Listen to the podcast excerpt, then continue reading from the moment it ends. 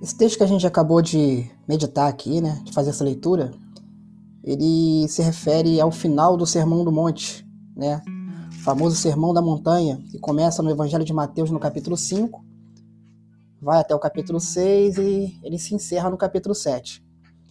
E essas palavras que a gente acabou de ler aqui é, são as últimas palavras do capítulo 7, que ele dá todo o encerramento dessa, dessas duas passagens, né? Nós vemos essas duas passagens de quem entrará no reino dos céus e os dois alicerces, conhecidas aí é, dentro do Sermão da Montanha.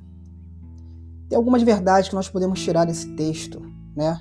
Tão importante, pois foi um sermão pregado em três capítulos. E o Senhor Jesus ali ele traz vários ensinamentos. E dentre eles esses que eu gostaria de destacar hoje nessa tarde. Uma primeira coisa que nós temos que entender é que nós só temos uma vida para viver antes da eternidade. Eu imagino que todas as pessoas querem viver uma vida boa, querem ter uma vida melhor, querem ter uma vida da melhor maneira, porque só temos uma vida, né? E sabemos que temos a eternidade à nossa espera. No entanto, Jesus ele disse um sermão em três capítulos e ele vai finalizar com essa narrativa. Ele inicia falando de pessoas que baseiam a sua vida em experiências, né? Como profetizar, como expulsar demônios, fazer maravilhas. Mas pessoas que ao mesmo tempo viviam na prática da iniquidade. E o que vinha a ser iniquidade? A iniquidade ela está associada ao ato de ser mal, né? de ser injusto, de ser perverso, mas ao mesmo tempo manifesta lá os dons né? de profetizar, de expulsar demônios e fazer maravilhas. Eu quero pelo menos trazer três verdades aqui a respeito desse texto. Primeira, é você que escolhe onde construir a sua casa. É você que escolhe. Você pode construir a tua casa tanto na areia quanto na rocha. É, fazendo uma pergunta, né, nós podemos entender o seguinte, de que é possível construir uma casa né, sem o alicerce? É possível.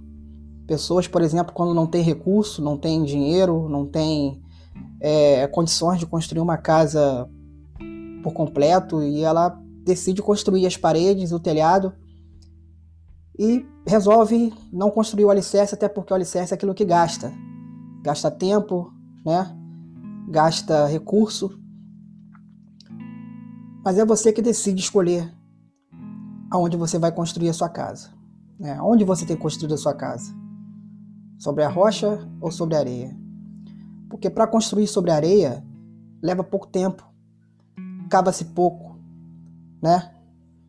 Faz-se ali um, um pequeno furo na terra, enfim, coloca-se, planta-se uma casa. E para construir na rocha não, leva muito tempo. Eu lembro quando era criança, eu ficava imaginando a respeito disso, né, que construir na areia é, como se fosse areia da praia e construir na rocha como se fosse uma construir no alto de uma montanha onde tivesse lá um, uma rocha mesmo.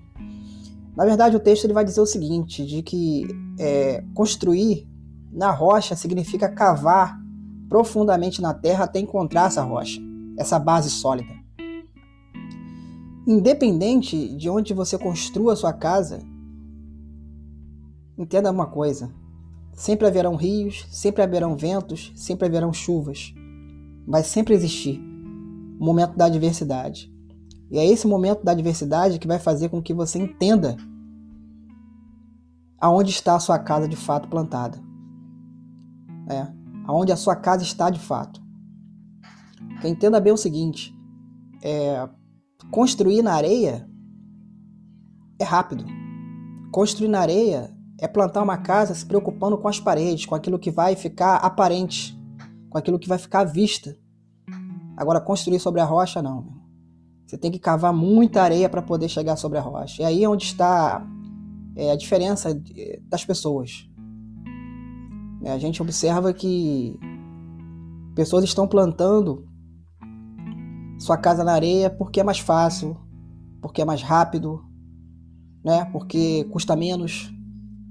Mas a bem da verdade, queridos, que uma casa sobre areia quando vier a chuva, quando vier o rio, quando vier o vento, a probabilidade dela cair é muito grande. Agora, quando a casa é construída sobre a rocha, é, certamente pode vir tudo, mas essa casa ela não cai, porque ela foi construída sobre a rocha. E para finalizar, eu gostaria de destacar aqui o que é essa rocha, né? O próprio Senhor Jesus deixa claro: todo aquele posto que escuta estas minhas palavras e as pratica. A rocha é a palavra de Cristo. A rocha é o ensinamento, é o evangelho. A rocha é aquilo que Jesus deixou de mais sólido para que o homem pudesse estar baseando a sua vida. Porque somente uma vida vivida sobre a rocha, sobre a palavra, é uma vida que de fato vale a pena ser vivida. Amém? Eu queria deixar essa reflexão e que Deus abençoe a sua vida rica e abundantemente.